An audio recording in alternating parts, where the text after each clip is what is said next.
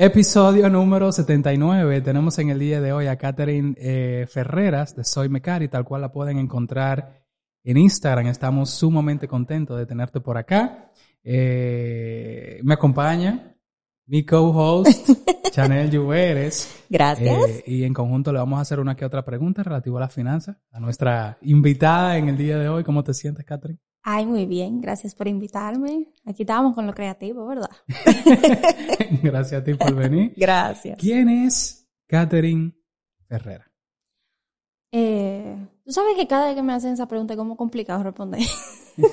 como que cuando... Fluye. Oye, como que, ¿qué uno dice de uno?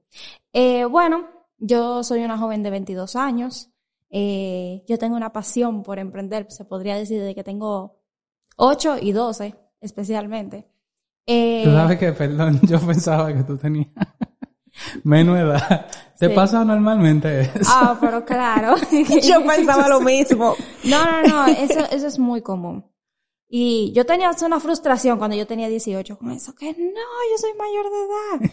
Eh, pero yo, yo aprendí a amarlo. Porque yo dije, bueno, cuando yo tenga 30, yo me voy a ver fabuloso. Buenísimo. Oye, Desde ese punto ámalo. de vista está genial. Ámalo ahora, porque yo era así mismo. Cuando yo cumplí los 18, Ujú. que me decían de que, no, dame la cédula, es que tú pareces de 15 y así. Yo cogí uno pique. Pero ya Sí. no. No, yo, yo de una vez entendí como que, mira, míralo como una bendición. Es una bendición. Yo dije, ya, toma así que te escuchen hablar y ellos sepan por ahí qué edad tú tienes. Que Exacto, desde la madurez. Exacto, Exacto. Desde la madurez que entiendan como la edad que tengo. Pero ya por como yo me veo, que me dicen, no, tú tienes 14, tú tienes 16, yo estoy como, mira, yo estoy feliz. Exacto, como, gracias. Sí, no, mira, yo he visto gente de mi edad que, que, se- que parecen de 40. Tan crítico, tan Que crítico. cogido lucha. Que yo digo, güey. Oye, ¿y, y cómo tú inicias este proyecto llamado eh, Soy Mecari? ¿Qué, ¿Qué es eso de Soy Mecari? Porque las personas no te van a encontrar en... Yo te busqué en Instagram y sí aparece tu Instagram como Catherine, Catherine Ferreras, pero... Siempre Catherine, nunca Ah, Catherine. Nunca Caterine. Siempre Nunca Catherine, nunca Caterine. Caterine. Pero a lo que tú realmente le das calor... Sí, ella- Chanel está atenta. Chiste Chanel, interno, corrígeme, corrígeme. A lo que tú realmente le das calor es al, al Soy Mecari. Ujú. Entonces, cuéntame de, de, de ese proyecto. Eh, bueno, yo inicié Soy Mecari oficialmente cuando yo tenía 16 años, que fue en el 2016.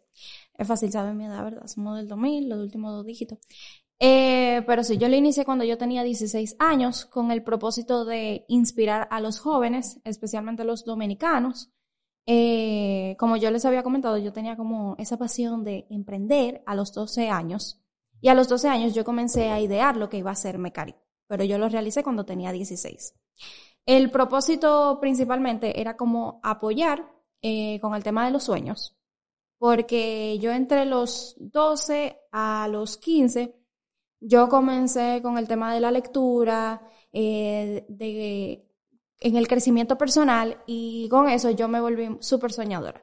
Yo era como que no hay límites para soñar, yo era todo es posible, yo era como lo más grande de todo lo que yo iba a tener. Qué lindo. Pero a mi alrededor, cuando yo estaba en el colegio, eh, la gente de mi edad, ellos mismos se limitaban y hasta se burlaban de mí por eso. Y yo decía, ¿cómo, cómo es posible? Y era por el mismo ambiente, los padres, los familiares, hasta mis profesores, como que te limitaban. Entonces llegó un momento en el cual eh, una joven se me acercó y me dijo cuáles eran sus sueños. Y yo decía, ¿por qué tú no compartes? O, o ¿por qué no lo manifiestas así como tú me lo estás manifestando? Pues tú la ves y tú nunca hubiera pensado que ella era así. Y ella me dice que se burlan de ti. Porque yo voy a compartir mis sueños y yo veo que alguien que lo hace se burlan de ella. Y yo me di cuenta como que así, eh, por la misma burla, por el que no hay apoyo, como que uno va creciendo y decide dejar como todos sus sueños atrás o todas sus aspiraciones y se va más por lo de la sociedad. Entonces el proyecto de Mecari era como apoyar a esa juventud que viene conmigo, mi generación, eh, a que no lo soltara. Entonces yo apoyaba tanto en el tema emocional, económico, eh, relaciones públicas, si había que hacer, y de ahí surge Mecari. Yo le comentaba a Chanel antes de que tú llegaras que si yo, revisando tu Instagram y viendo los tips y consejos que tú das, si yo hubiera sabido a los 22 años, lo que tú sabes de finanzas, yo me hubiera ahorrado un montón de metidas. Yo de dije, patas. yo también. Sí. Y también le comentaba a, a Chanel que el hecho de que tú lo hagas para ese segmento, que son adolescentes, que quizás quieren hacer una que otra cosa, pero eh, no encuentran la manera o tienen miedo a si van a ser aplaudidos o no, o si va a ser lo correcto o no. Eh, y de hecho, Yolandita también, antes de que tú llegaras, comentábamos que nosotros tenemos siempre que estar pendiente a qué es lo que al, al adolescente o al niño le gusta hacer. Te pongo un ejemplo que va de la mano con lo que tú decías hace un momentito. Sí. Yo tengo una sobrina, yo la traje porque ella estaba de vacaciones en el colegio. Ella tiene 11 años, 12. Y ella, yo la em- empiezo a enseñar a utilizar la máquina, la Cricut, para que se pase las tardes aquí haciendo, personalizando una camiseta, estampando y lo otro. Pero como no puedo estar todo el tiempo sentado ahí con ella, sino que yo le enseño más o menos algo y luego empiezo a cumplir con mis responsabilidades, yo me daba cuenta que cuando yo le quitaba como los ojos de arriba, ella agarraba una hojita y se ponía a dibujar. Y yo, Mm. oh, qué interesante. Y tengo todos los dibujos de ella guardados ahí en la casa. Yo me lo llevaba, me lo llevaba. Ella lo dejaba, los dibujos. Era como algo del momento, no era importante para ella, pero yo me lo llevaba y lo tengo guardado en mi casa. Y digo yo, qué interesante, a ella le gusta dibujar.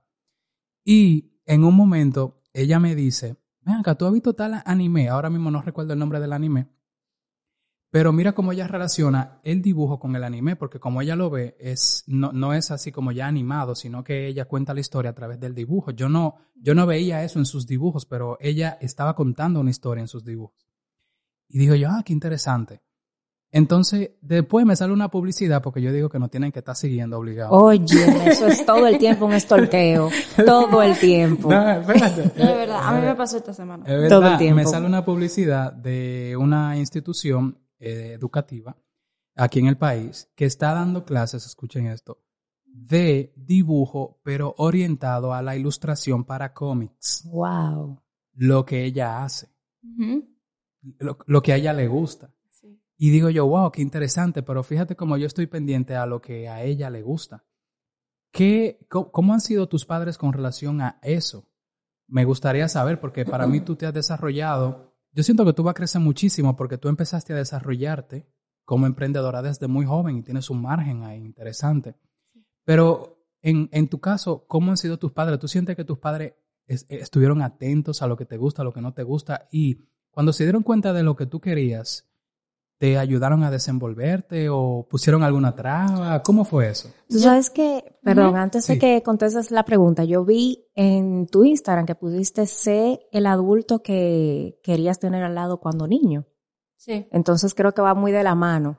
Eh, cuéntanos sobre eso. lo- O sea, eh, con la primera pregunta, eh, mira, yo pudiera decirte que hubo una combinación en que a mí me gustaba, porque a los ocho años, o sea, yo me imaginaba, por ejemplo, teniendo un McDonald's. Yo decía, yo soy dueña de un McDonald's. Y yo compraba la cajita registradora del McDonald's y yo me ponía al lado de la ventana de mi cuarto y pensaba que ese era el automac. Yo sé que el dueño del McDonald's no se va a poner a hacer el servicio, pero esa era mi imaginación. Qué chulo. O yo veía un local, bueno, yo siempre soñaba con ese local. Antes yo vivía cerca de Intec y al frente donde está el Bravo, ese local duró años que no se vendía y yo siempre decía que yo lo iba a comprar. Eh, y yo tenía ocho y yo compraba cartulina blanca y hacía eh, eh, como un, un modelo ahí como de que eso iba a ser... Había un salón de niñas que se llamaba Girl Sensation en Acrópolis y yo decía, eso va a ser una guardería, va a ser un salón de niñas. Y yo me inventaba un montón de cosas de lo que iba a ser ese local, hasta que el Bravo lo compró. Gracias. Entonces, eh, en esa parte sí como que siempre me gustó el tema de que yo iba a emprender. Eh, yo nunca me imaginé como que, mira, yo me voy a emplear en tal sitio. Sin embargo, también yo no lo veía tampoco posible eh, a los ocho años. Yo decía como, bueno, yo voy a la universidad, yo voy a hacer tal cosa. Pero llegó un momento en el cual volvió, porque mi, mi familia, me, lo que tú dices que a mí me gusta, de cierta manera, ellos me lo impusieron en mi vida. o sea, lo que yo soy ahora también fue medio como, tú vas así así. Ok. Eh, y explicar más a profundidad sobre eso. Yo tengo dos familias, porque yo tengo padres divorciados. Eh, entonces, de parte de mi mamá, yo tengo a mi padrastro, que él es, él se dedica en, en el tema de liderazgo. O sea, él se dedica a ser coach de liderazgo. Ok. Entonces, él inició en todo ese mundo cuando yo tenía 12 años. Eh, entonces, que él fue el que me pagaba por, por yo leer libros. Que yo lo comenté en mis redes. Sí, que- eso mismo te iba a preguntar, porque yo vi eso ahí y yo dije, ¿cómo así? O sea, ya tú hoy día eres autora y todo eso, y tú recomiendas libros, te gusta leer, y eso es muy interesante, porque yo quiero que tú cuentes esa anécdota de, de dónde viene eso, o sea, era que no te gustaba leer. No, no, no, Era- todo lo contrario. ¿Cuál Eh, era el tema? Mira lo que pasa. Cuando mi mamá se casa ya con mi padrastro, que ellos duraron un, un largo tiempo siendo eh, novios, eh, nos mudamos juntos, ajá, eh, nos roban en el primer año. Y nos roban todo, o sea, se Wow. llevaron La casa. la casa, o sea, casi todo, o sea, el mueble no dejaron.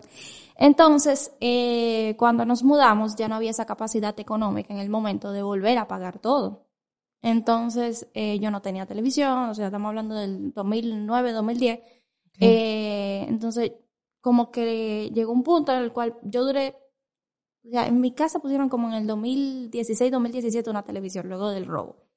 Entonces, cuando mi mamá iba al supermercado, que era el, el nacional, que tiene librería Cuesta, pues yo decidí irme a librería Cuesta. Y yo iba al área de niños y, come- y encontré un libro que me pareció muy interesante, que de hecho es un cómic, que se llama El Club de Tea. Yo siempre lo recomiendo a los niños, pues, a mí me gustó mucho. Y de ahí viene el tema de yo querer leer, el hábito de la lectura. Mi mamá me ve que a mí me está gustando mucho, entonces ella comienza a comprarme esos libros, esa serie en específica, eh, y pues llega el punto en que mi padrastro comienza en el mundo del, del emprendimiento y el crecimiento personal, y pues ya como a los 12 años él dice, bueno, ella lee, porque yo me leí esos libros, pues vamos a introducirle estos. Pero ¿qué pasa? Eso él no me lo dijo, eso soy yo, que estoy haciendo una suposición. Él dirá, bueno, ¿cómo yo voy a motivar a que Catherine lea un libro de, que de, de crecimiento personal con 12 años? Entonces yo le voy a pagar. Y él me pagaba 500 pesos por cada libro que yo me leyera de, de crecimiento, emprendimiento y así sucesivamente. Pero detalle importante, muy inteligente de su parte, porque saludo a Invierte en ti Ujú, y a tu mami Aura. Eh, muy inteligente de su parte porque tú comentaste desde un principio que desde los ocho años ya tú pensabas en comprar un local comercial. Una niña que a los ocho años esté pensando en tener un McDonald's y que compre una cajita registradora y que se siente en la ventana de su habitación, es una niña que entiende la importancia del dinero. Porque, por ejemplo, a mi sobrina yo le pongo 500 pesos para motivarla y ella se motiva más si yo la llevo al parque a jugar que si le pongo dinero. Porque ella no tiene esa perspectiva sobre el dinero. No sé si te entiendes. O sea, me parece una genialidad de su parte que él haya detectado que para ti ya es importante, independiente de tu edad, y lo usó para motivarte a hacer cosas buenas, que era incentivar la lectura. y, y algo que tú mencionas que es muy importante. Muchos padres a mí me dicen, yo voy a usar ese método que usaron contigo. Y yo digo, mira, no necesariamente funciona. Por por- eso lo digo. Exactamente. no Porque a mí me funciona. gustaba leer. A mí ya me gustaba leer. Entonces, si tú introduces a un niño, tú, es un niño. No está en la etapa de que a mí no me importa el tema del dinero, si tú me das como tú dices. Tú la llevas a un parque y ella es más feliz con el parque. Entonces, yo siempre digo como que eh, introdúcele algo que sea de sus gustos. Fíjate como tú te das cuenta que a tu sobrina le gusta el anime. Tal vez sería un libro que te- esté relacionado en algo con el anime. Por ejemplo, yo le compré a ella, que está por allá afuera, se lo voy a enseñar ahorita al final de- del episodio, un abrigo Del anime. No recuerdo el nombre ahora mismo, si no lo mencionara, pero el abrigo está allá afuera. Ella es más feliz con ese abrigo que costó menos de 500 pesos que con los 500 pesos. Pero en tu caso, yo siento que los 500 pesos eran relevantes porque tú ya entendías la importancia de eso. No, ya me lo quitaron pronto. Yo no Y en, no, y en parte eso contesta la pregunta que estaba haciendo Antonio, de que de cierta forma tus padres eh, o personas adultas que tú tenías cercanas a ti, sí te, de cierta forma te apoyaron y te motivaron, eh, aunque sea indirectamente, porque de repente no fueron a, a, a que tú adquirieras ese negocio a los ocho años, pero de eh, empezaron a motivarte a leer cosas de, de crecimiento personal y todo eso, que es una forma de como darte ese empujón. Sí. No, yo también, eh, a mí siempre me preguntan, eh, bueno, ya saben quién, quién invierte en ti. eh, siempre decías, no, debe ser emocionante eh, co- como viví con él. Y yo digo, mira, todo, todo lo que a ti te están palo, enseñando ¿cómo? hoy, todo lo que te están enseñando hoy, conmigo lo practicaron cuando yo tenía 12 años, toda la charla, el desayuno, la comida, eso eran mis charlas. Todos Sí. su- sus entrenamientos, era yo. Entonces, por ejemplo, ahí tú me dices que él empezó con, con libros de crecimiento personal. Eh, y tú me dices que no necesariamente como que lo que tú te enfocas ahora fue como que de- desde el principio era lo que te gustaba. Entonces, ¿de, de dónde nace ese amor por las finanzas? O tú empezar a dedicarte a eso. Eh, mira, nace de que yo no sabía manejarme con el dinero. Entonces, yo tengo mi querido desde, el- desde los 16 años, ¿verdad? Ya a los 17 yo comencé a hacer un muy buen dinero con, con Mecari, porque yo hacía un evento principal que ahí en, en tres meses yo podía hacer más de dos mil dólares, tres mil dólares, cuatro mil A dólares. los 17 años. Exactamente.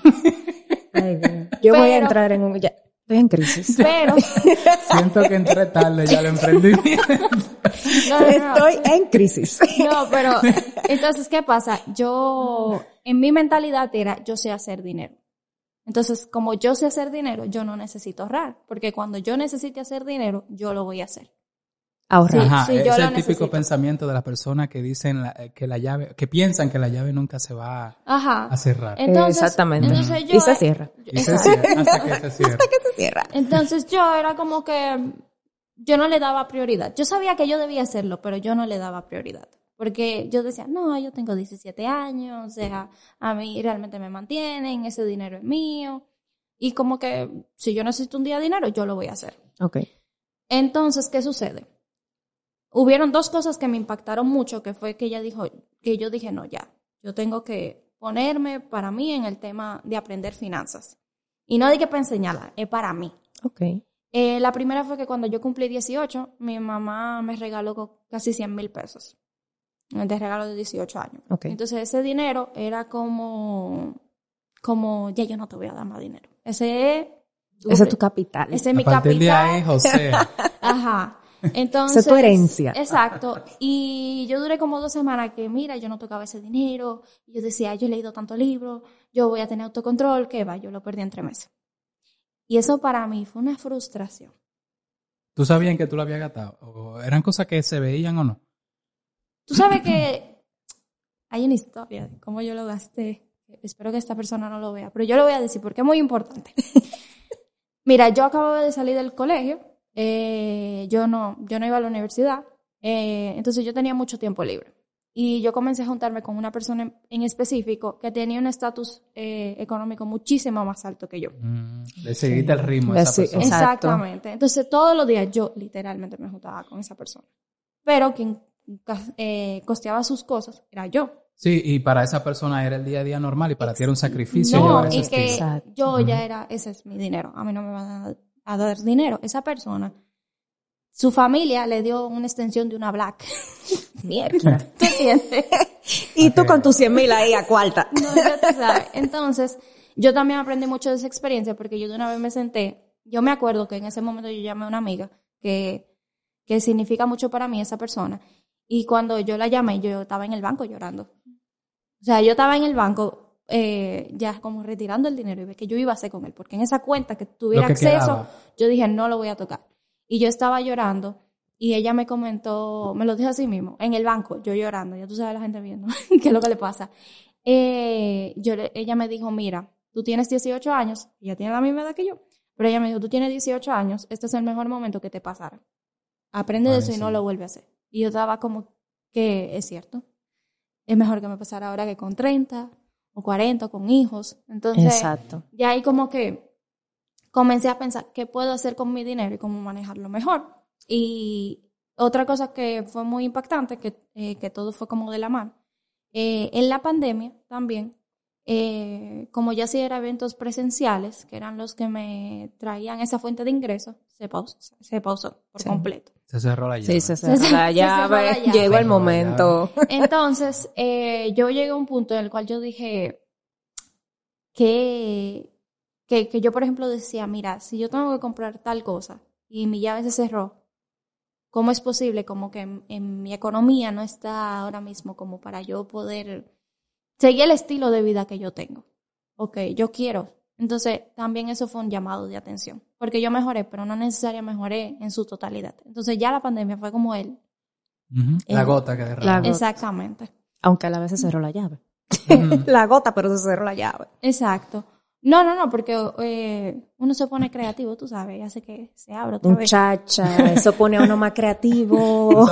Yo tengo acá la falta de... una, una eh, pregunta y mm, aparte de responder la pregunta, me gustaría saber, según tu experiencia impartiendo talleres sobre finanzas a adolescentes, ¿cuál ha sido tu experiencia al respecto?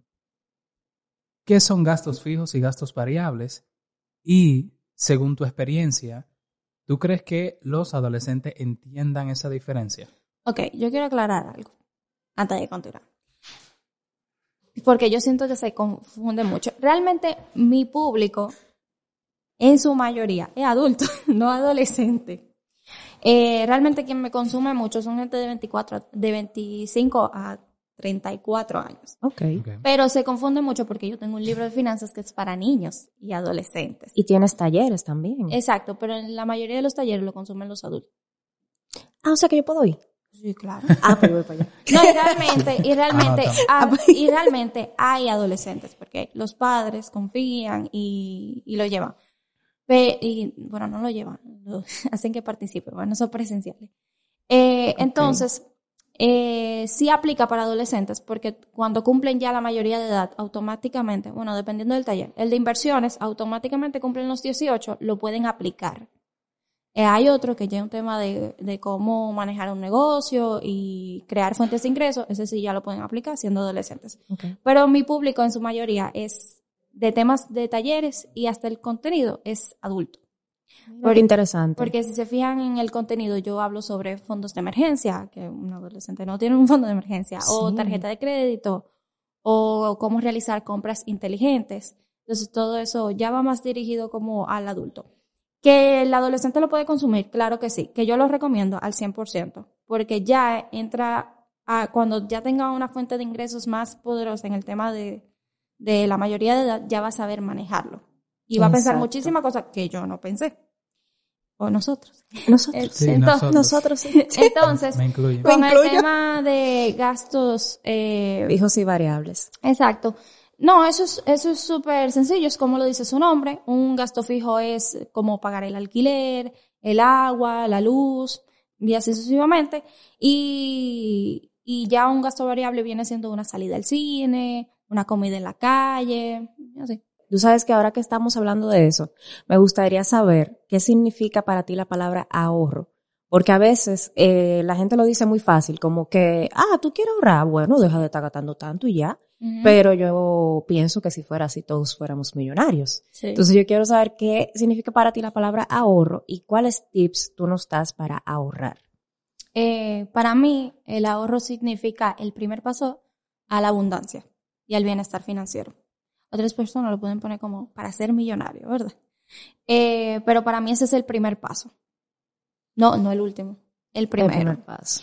Eh, y yo recomendaría, por ejemplo, a mí me está funcionando mucho eh, hacer como una, una plantilla. Yo pongo el, me- el monto que yo quiero ahorrar Okay. y yo lo divido eh, en, como en cuadritos. Y por ejemplo, si son, imagínate 5 mil dólares, yo pongo que en un cuadrito 5 dólares, en otro cuadrito 100 dólares y así, y así lo voy variando. Okay. Y entonces yo lo, yo he llegado a un punto, eso tiene que ver mucho con mi edad, que yo no tengo un rush. Hay muchas personas que tal vez si tú tengas 30, 40 años, si tú tienes hijos, responsabilidades, sí lo ven como, me tengo que acelerar más. En mi caso a mí me gusta mucho ese método porque yo no le pongo una fecha, yo no le digo, mira, en un año yo voy a ahorrar eso. Eh, eso es, eso es para mí, eso aplica para mí. Hay otras personas que sí deben de ponerle fecha. ok, entonces en tu caso tú no le pones fecha. Yo no. Ok. Eh, porque yo soy, yo soy muy, muy consciente. O sea, yo te puedo decir que yo lleno casillas toda la semana. Y tú le pones un objetivo. Sí, yo, por ejemplo, digo, mira, los, los primeros cuatro líneas yo la voy a llenar este mes. Bueno, eso es como ponerle una fecha, ¿verdad? Pero no, una fecha yo me terminal refiero, completo. por ejemplo, objetivo de que tú dices, yo voy a ahorrar para esto, o tú Ah, ahorras. claro. No, a- el ahorro hay que ponerle objetivo. Y a las inversiones también. Eso, mira, tú decías, no, que hay que ahorrar, muy chévere, pero si tú no ahorras con un propósito, o sea, ¿para qué tú estás ahorrando? El dinero, el dinero no es para guardarlo, el dinero es para usarlo. Exacto. Mucha gente está como que vamos a acumular dinero y yo, ¿para qué? O sea, ¿para qué tú estás acumulando dinero? Para, ¿qué, qué para ti significa la, la creatividad? La creatividad. Mira, para mí es, la, la creatividad es no limitarse, es crear, idear y también experimentar, sobre todo. Eh, yo, yo considero que yo soy creativa en algunos aspectos. Lo eres. Y ¿En cuáles aspectos tú consideras que tú eres creativa? Yo soy muy creativa con lo que tiene que ver con Mecarí. Eh, yo, a mí me gusta mucho el tema de cuando yo creo eventos o los proyectos, eh, cómo vienen. O sea, yo como que, eh, yo estoy en mi mundo. Tú estás en tu flow. Sí. Es, es bueno que tú hayas traído ese tema a colación Sí. porque hay personas que dicen, es que yo no soy creativo o yo no soy creativo. Exacto. Yo pensé lo mismo de mí en algún momento porque en la, en la escuela, en, la- en el curso, en básica, nos daban clases de arte. Y, pero las clases eran bailar folclore y yo no soy muy bueno bailando. o pintar, acuarela y eso, y tampoco, no es mi fuerte. Lo mío era el palito con la bolita arriba. Y yo me sentía mal porque yo veía que los compañeros míos contaban historias con los dibujos. Yo decía, wow, ustedes van a lograr grandes cosas en la vida. No, mira, eso, eso pasa mucho. En el tú, colegio no se pone mucho así, como fulanito va a ser grande por tal cosa y fulanito va a fracasar. Que déjame decirte que en el colegio yo hubiera sido de las que fracasan en la vida. ¿Por qué? Pues yo era malísima en el colegio. Pero era por ¿Cómo eran- decisión. ¿Cómo eran tus notas? Uh, me- uh, yo pasaba chepa. No, yo, yo iba hasta recuperación. Jóvenes que me estén viendo y padres. No es un consejo. yo no, no lo estoy dando nada de consejo. Yo vuelvo y reitero, yo hacía eso, pero yo nunca me quemé. ¿Y por qué pasaba eso? O sea, yo nunca me quemé. Yo me gradué a la edad que yo tenía que graduarme, nunca repetí un curso. Ojo con eso, ¿eh? no, eh, porque yo tenía otra mentalidad. Y, y yo decidí ser mala. O sea, yo lo, yo lo digo yo. Yo decidí ser mala en el colegio. Yo no le daba prioridad. Eh, porque lo que ellos me vendían, a mí no me gustaba. Y yo decía, ¿por qué yo voy a enfocarme en algo que no... O sea, mis profesores se burlaban porque yo eh, leyera libros de crecimiento personal. Wow. Entonces, mis compañeras también. Y era como, Catherine, así tú no vas para ningún lado. O, o ellos se enfocaban mucho en yo buscar trabajo. Y yo decía, esa es la cosa, yo no estoy buscando eso. Yo no estoy diciendo que el trabajo es malo, gracias. Eh, pero en mi mentalidad de 12 años, eso era lo que yo decía. Entonces era como que yo me estoy enfocando en lo mío. Eh, como que mi prioridad era mis proyectos, que yo me voy a dedicar de mi vida completa. O sea, yo tenía de, de los 12 hasta los 15 como un reguero de libreta que decía qué hacer con mi vida, cómo encontrar la pasión. Yo era de la gente que lo googleaba. Dije, ¿cómo yo encuentro mi pasión? Yo sé que eso es muy, ¿verdad? Pero yo era así, o sea, yo, yo tenía esa inocencia de vamos a avanzar y, y mi lado de avanzar no es por aquí. Ahora que veo con eso, tú encontraste tu camino. O sea, ya sea buscándolo de una forma u otra, lo encontraste. ¿Qué tú les recomiendas a las personas que aún no han encontrado su propósito? que llegará su momento de encontrarlo. Yo, yo soy religiosa, yo soy creyente de Dios. Yo también. Eh, eh, y yo siento que Él no te pone en tu camino eh, las cosas hasta tú no estar listo. Entonces yo entiendo que tal vez me puso mis proyectos y como yo pensaba y mi, hasta mi padrastro en el camino era porque yo lo necesitaba y Él sabía que yo estaba preparada para eso. Pero si no necesariamente ahora tú no lo tienes o no lo has encontrado, es que tal vez Él entiende que no ha llegado tu momento. Por ejemplo, yo lo entendí así con el tema de las finanzas. Yo decía, yo no estaba preparada para recibir X cantidad de dinero. Y él lo sabía. Entonces, ya por eso yo tenía como, como que no podía manejarlo. Entonces, cuando yo le comencé a entender, cuando yo comencé a invertir tiempo en aprender sobre el tema, a él comenzó a traerme abundancia. Y yo comencé a recibir dinero. Y yo lo entendí así. Yo dije, ya él sabe que yo estoy preparada para eso. Wow. Y te- entonces, yo enseño lo que yo estoy aprendiendo. O sea, eso es. Mi proyecto es enseñar lo que yo estoy aprendiendo. Y, Es cierto. y de ahí yo inspiro a otros a que, por ejemplo, Mira, yo tengo 22 años, yo tengo desde el 2019 con tema de inversiones. Ella tiene 19, yo tengo 30, yo tengo 15, yo puedo entonces ya invertir porque ya pude. Eh, a mí me gusta el tema mucho, yo inicié desde el 2021 eh, como hacer viajes de ensueño. Yo dije como una vez al año yo voy a hacer un viaje que tenga que ver con el propósito de cumplir un sueño. Por ejemplo, en el 2021 yo quería un concierto fuera de mi país. Yo tenía como, como de los seis años. Emma, mi último concierto creo que fue Patito Feo. Y, y, y yo dije, yo quiero ir a un concierto de alguien que me guste, y yo pagármelo y todo. Y yo lo hice. Sí, yo vi que tú... Y ¿A cuál Ah. fuiste? a uno de Maroon 5. Todo eso fue Ah, planeado también económicamente. Buenísimo. Porque yo decía, eh, no puede ser un artista que me mate. O sea, si yo voy a ver Beyoncé y yo no veo a Beyoncé que me caiga el sudor, yo voy a llorar. Entonces yo ahora decía como que yo no puedo ser fan de, de la persona que cante, pero para que así, si el boleto vale mil dólares al frente, yo no volverme loca porque yo no pagué un boleto de mil dólares. Eso era importante. Eh, también yo dije como me tengo que saber al menos más de 10 canciones, porque hay gente que va y se sabe una y ya en el concierto se queda que- O sea, que todo eso hasta fue pensado. Wow. El otro fue, eh, fue el año pasado, que yo me fui a California. Yo siempre dije, quiero conocer Los Ángeles. Y fue principalmente porque yo soy fan de Disney. Y, y había una convención de Disney que se hace cada dos años, que es para los fanáticos más fanáticos. Y también ahí está el primer parque de Disney en, en California. California, sí. Y yo quería ir, porque también es el día de, ese, ese parque se inauguró el día de mi cumpleaños. O sea, Wow. no, se- el 17 de julio. Yo decía, yo quiero ir y el parque que realmente hizo Walt. Y al final yo duré como, eh, como medio mes en, en California. Y eso para mí era un sueño. Yo puedo decir, óyeme, financieramente yo me lo puedo pagar. Yo no necesito, yo fui sola. Yo no, yo solo le dije a mis padres, miren, yo me voy tal fecha y ya. Wow. Y ahí, bueno, ahí está registrado en las redes. Entonces, por ejemplo, esas son cosas que tú dices, bueno, ella tiene 22 y se fue medio mes eh, de viaje a California. Créanme, California es, Es costoso. es costoso. Es costoso. Y, pero es una gran experiencia. Y San Francisco lo recomiendo al 100%. O sea, donde menos me quedé fue donde yo dije, tengo que volver y quedarme aquí eh, medio mes. Eh, pero, por ejemplo, eso no, yo no quiero que lo vean como ostentoso. Yo quiero que tú digas, ella tiene 22, lo pudo hacer, yo también. Yo también. Porque ella lo único que hizo fue planificarse. Y ve que es posible. Entonces de eso se trata la cuenta, como que yo lo puedo hacer, yo lo estoy aprendiendo tal cosa, tú lo puedes hacer. Y de eso se trata. Katherine, ahora que tú hablas de sueños, eh, también de planificación, yo veo que tú eres autora. Entonces, a ti te encanta leer.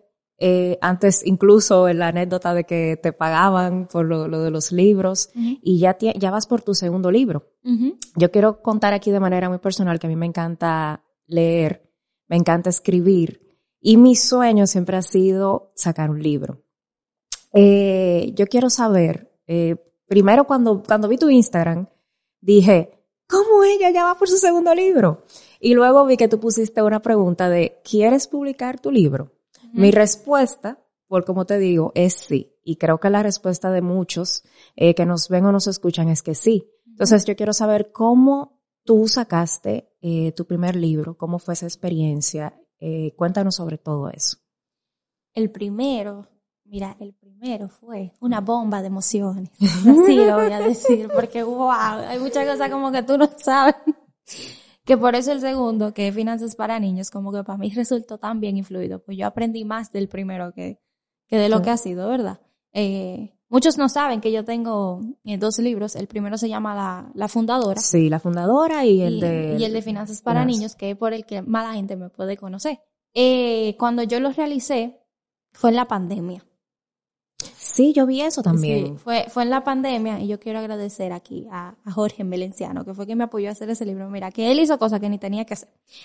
Eh, mira, cuando yo digo que alguien inicie el libro, primero, obviamente lo principal es la idea, cuál va a ser el contenido de este.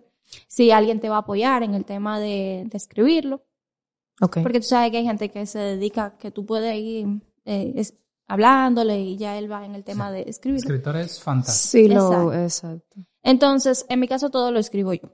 Algo que yo hacía, eh, no con la fundadora, porque la fundadora es más un estilo biografía mío, Sí. eh, pero con finanzas para niños, eh, cuando yo tenía una idea y, por ejemplo, yo estaba en la calle, yo grababa un voice. Ah, ok. Y cuando ya yo me sentaba a escribir, yo escuchaba mi voz y ya yo escribía todo y luego le ponía el orden. Eh, pero mira, tú necesitas, eso ya porque que yo me complico más, porque todos mis libros son eh, ilustrados, es un poquito más complicado si el tema de ilustrado. Ok. Si, si ustedes no hacen un libro ilustrado, es tan sencillo como que tú lo puedes sacar en Amazon. Sí. Amazon tiene Sí, una- yo veo que mucha gente lo saca por Amazon. Porque es que realmente eh, Amazon es una excelente plataforma para quien no tenga una, una editorial te busque o algo así. Mira, eh, ahí mismo tú lo puedes eh, escribir. Eh, también existe la diagramación, tú la puedes hacer en el mismo Amazon. Todo en el mismo Amazon. Wow. Te apoya a hacer la portada si tú quieres. Yo recomendaría que tú contrates un diseñador para que te haga la portada, porque eso es lo más llamativo que tiene el libro, lo primero que ve el espectador. Ok. Eh, Yo soy diseñadora. Ah, bueno, pues. Eso ayuda. sí. Eso Pero- me pero- voy, voy. Cuarto. me- me ahorré ahí un Te chin. ahorraste un Exacto. Eh, sí, y yo te recomiendo que lo diseñes fuera de Amazon. Porque Amazon es como. Te da como herramienta básica. Eh, como un poco limitado. Allí iba a decir una comparación, pero yo siento que hay gente que puede usar eso. Canva, es como un Canva.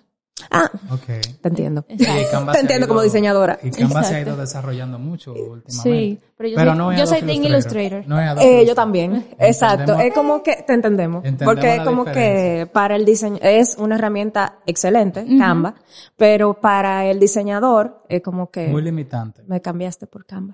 Sí, no. Entendemos no. la referencia. Entendemos la referencia. Sí. Entonces, en- ya en el proceso de Amazon es, o sea, realmente si todo el mundo quiere como que hacer un libro, yo recomiendo que utilicen esa plataforma, los apoya mucho. Y en el tema está de la impresión, porque ya ellos te dejan un, un precio que, por ejemplo, tú sacas el libro y tú dices, pero yo no quiero tenerlo son- solo en Amazon, yo quisiera tener libros aquí.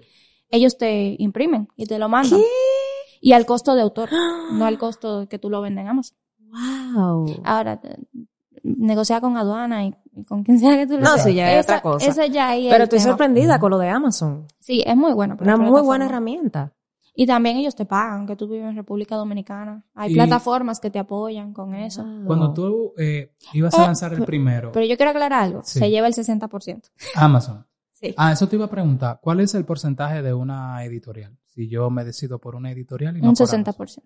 O sea Amazon que- es, mi edit- es mi editorial para internacional, Sí. porque yo tengo aquí una imprenta.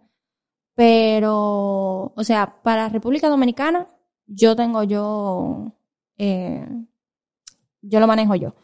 Pero ya para Estados Unidos, eh, o Perú, o México, o España, es Tú lo manejas por Amazon. Por yo- Amazon. por Amazon, directamente.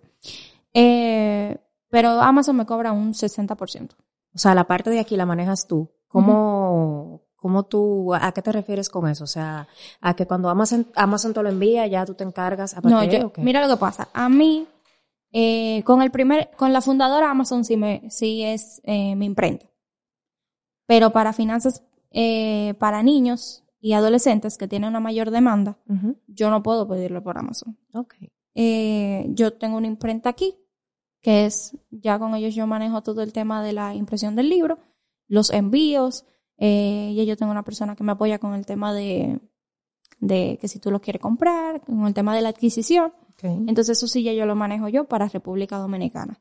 Tus libros o tu libro, en caso del primero, eh, ¿qué porcentaje de tus ingresos representa? ¿Un 20, un 30, un 40%? El primero es flojísimo, pues yo tampoco lo comparto mucho. La fundadora. Exacto, no. Y es que la fundadora sale mucho más costoso. Mira, yo he visto gente que el de finanzas para niños, que eso aprendí de, de la fundadora, yo lo puse económico hasta por eso mismo. Finanzas para niños vale 700 pesos. Pero yo tengo gente que me dice que está caro. Que una persona que realmente compre libros sabe que 700 pesos es casi regalado para un Está libro. regalado. Sí. Y aparte que tiene ilustración. Exactamente. Yo he comprado libros en 3000. Exacto. eso. No, o y sea, a- por aquí andan. pero el promedio, Sí, sí. el promedio de un costo de un libro es 1200. 1500, 1500. y así. Si Ujú. es un libro, o sea, cuando es un libro práctico puede llegar a costar mucho más. Exactamente. Exacto. No, entonces, eh, la fundadora, cuando yo lo, lo hice, todo el proceso, el libro entero es a color. O sea, y no estamos hablando de que, que, ah, que tiene un toque de color, no. Esa hoja entera es roja. Claro. Ay, mi madre. Roja, hay una roja, hay una verde, hay una azul, no sé qué. Eh, porque es, es muy, eh, o sea, es arte.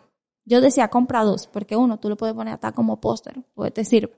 Porque a mí me gusta mucho el tema de que cuando tú leas, tú puedas, eh, como es una historia, que tú pudieras, eh, como ya ahí tener una idea de lo que estaba pasando, que en mi cara se refleja la emoción de lo que estoy diciendo. Wow, o sea que es totalmente ilustrado. Exacto. O sea, Eh, ¿Es un cuento, mm, básicamente? sí, así mismo. Wow. Y, y es una obra de arte. O sea, yo lo. Amén. Eh, pero mira, yo hasta en las medidas del libro hice un fallo porque no era el promedio, entonces hasta eso salía más, más caro. Entonces no es que el libro yo quería que fuera, no es caro, el promedio de un libro vale 22 dólares. Pero, eh, esos son como 1.300 pesos, ¿verdad? Eh, podemos calcularlo, 55 está... No, está 56. No, está eh, al 56. 56. 56 90. punto algo. Casi 57. Eh, pero el punto es que el libro, que a ese yo sí no le ganaba nada. Porque yo decía, bueno, yo no voy a poner un libro de 30 o 40 dólares. Pero, y no era porque yo quisiera, era porque la misma impresión del libro era muy costosa Sí. por esos detalles. Entonces, cuando ya yo hago este, ya yo tomo en cuenta todas las referencias de aquel. Entonces, sí puede salir más factible económicamente. Que y yo, sí puede ser más rentable para mí. que yo veo si... Este sí es más rentable. Lo puedo decir con mucho orgullo. Ni que aprendiste de esa, Sí, de sí. esa experiencia. No, yo sabía que este iba a ser más eh, impactante. Y yo veo que también es, eh, perdón, veo que es a, si no me equivoco, eh, por dentro, es a blanco y negro por completo. Sí. Entonces, eso veo que es como un poquito de, por fuera es colorido, adentro es blanco y negro, pero veo que es una, un poquito de estrategia porque los niños y adolescentes pueden pintarlo. Sí, eh, realmente el propósito era que para que lo pudieran colorear. Exacto. Y Para en la poder impresión se tomó en cuenta que la hoja pudiera colorearse. Que no, sea, que- no sea el libro tuyo o los libros tuyos. ¿Cuál es tu libro favorito? Y de ese libro favorito tuyo, Ujú. que no sea de tu autoría, que yo sé que el libro tuyo tiene que ser tu favorito. Di que, libro Mi favorito libro cero, la favorito. fundadora. La fundadora. El uno, eh, que finanzas para niños Para adolescentes. niños. Que no sea de tu autoría. ¿Cuál es tu libro favorito? Y si pudieras, por favor, compartirnos alguna frase que te haya Ujú. Eh, del libro favorito de, los míos, yo no tengo ninguno. Los dos me gustan mucho porque son muy diferentes. Eh, y yo aprendí cosas y estoy viviendo cosas diferentes con cada uno. Buenísimo. Eh, y uno me apoyó con el otro. Entonces, y libros para mí, eh, no te voy a decir una frase, pero te voy a decir que me impactó de lo que yo leí en el libro específicamente, porque una frase no es, créeme, no es cortico.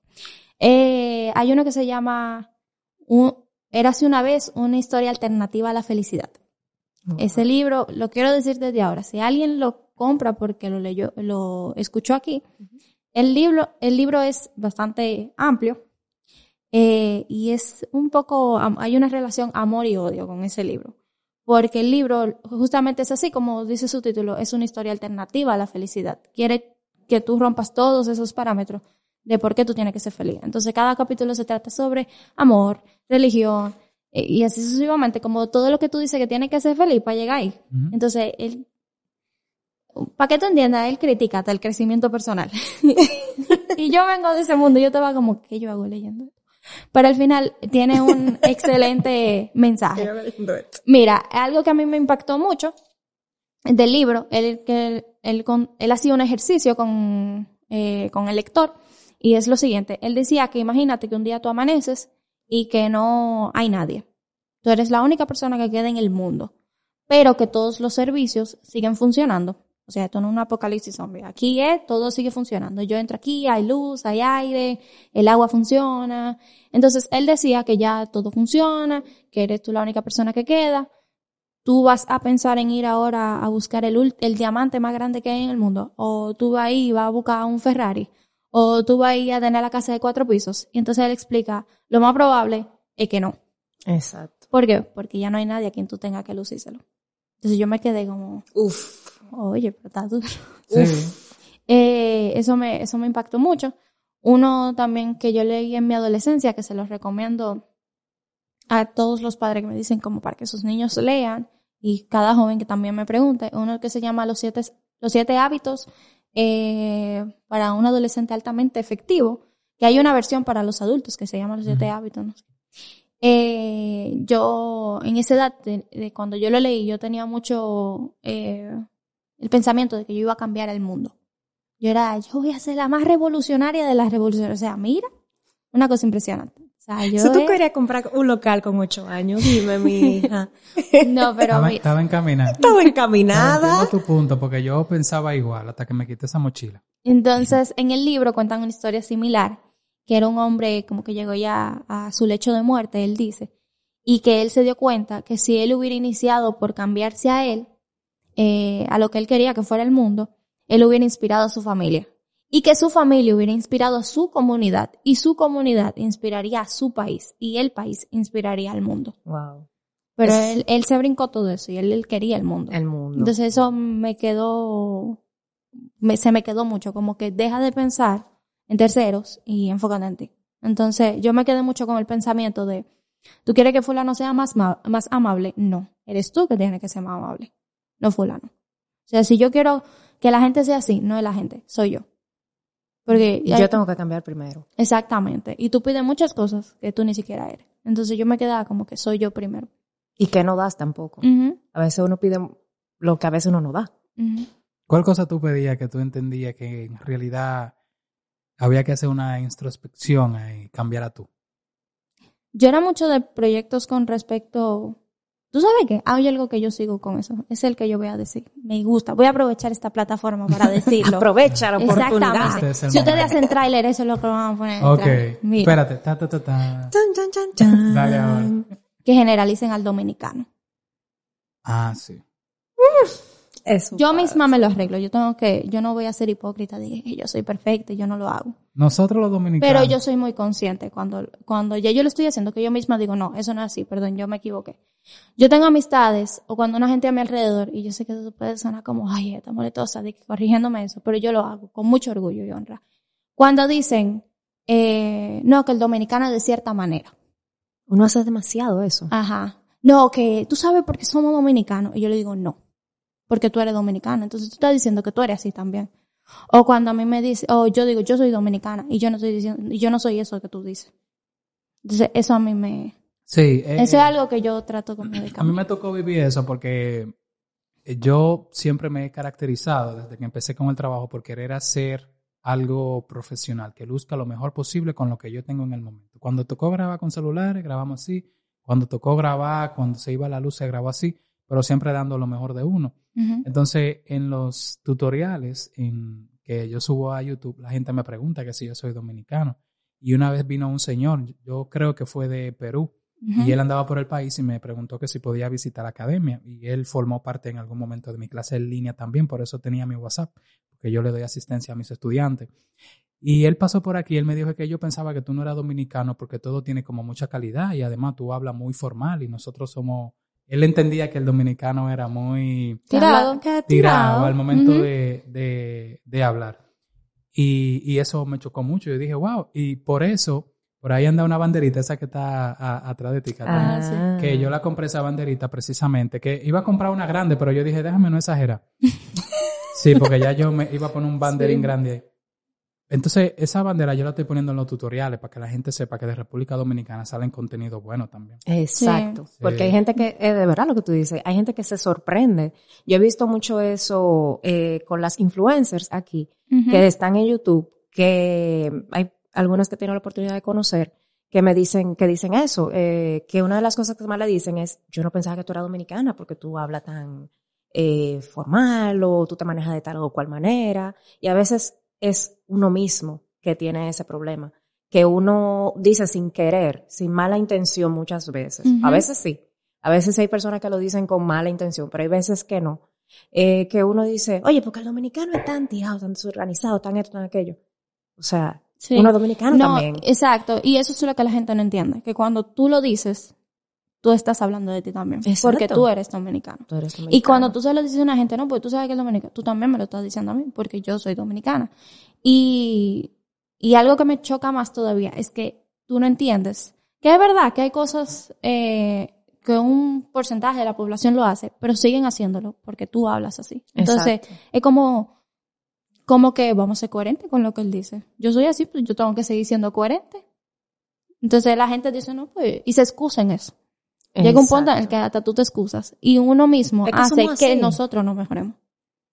Tú sabes que yo tengo una pregunta ahora que tú mencionas lo de la dominicanidad. Ujú. Eh, y, y creo que ya con esta cierro de mi parte. ¿Tú te ves viviendo fuera del país o siempre viviendo en la República Dominicana y tirando para adelante? No, a mí me Aquí. encanta mi país. ¿Te encanta tu país? Mira, yo nunca voy a decir nunca, de que nunca me voy, eh, no está en mis planes ni tampoco lo, lo imagino. Eh, porque yo veo mucho potencial aquí. Y primero, eh, aquí los, los dólares rinden. Ah, sí. Los dólares rinden. Y para alcanzar el estilo de vida como que uno quiera, aquí es más fácil también. Pero yo aprecio demasiado mi país como para irme. Y lo más importante es, yo considero que yo soy alguien que le aporta. Entonces, si yo soy alguien que le aporta, ¿por qué yo me voy a ir a aportarle a otro y no aportarle a mi país? Eso es cuando la gente son un excelente talento y deciden irse fuera. No, yo mejor lo hago fuera. Entonces, nunca vamos a tener como que lo que mejor es esto si se viven yendo. Entonces yo decidí que no, que yo voy a ser de la que se quede. Y yo voy a ser de la que haga que se prospere. Tal vez a los 80 años yo diga, me mudo a Napa, California, y a un viñedo, pero a 80 años. Claro. O Buenísimo. quién sabe. Pero yo me quedo aquí. Yo vi en tu Instagram, no sé si para cerrar, eh, porque realmente me parece, yo estoy como que, no quisiera hacerte más preguntas, pero bueno, eh, yo vi en tu Instagram algo que decía, déjame buscarlo un segundito porque lo quiero leer.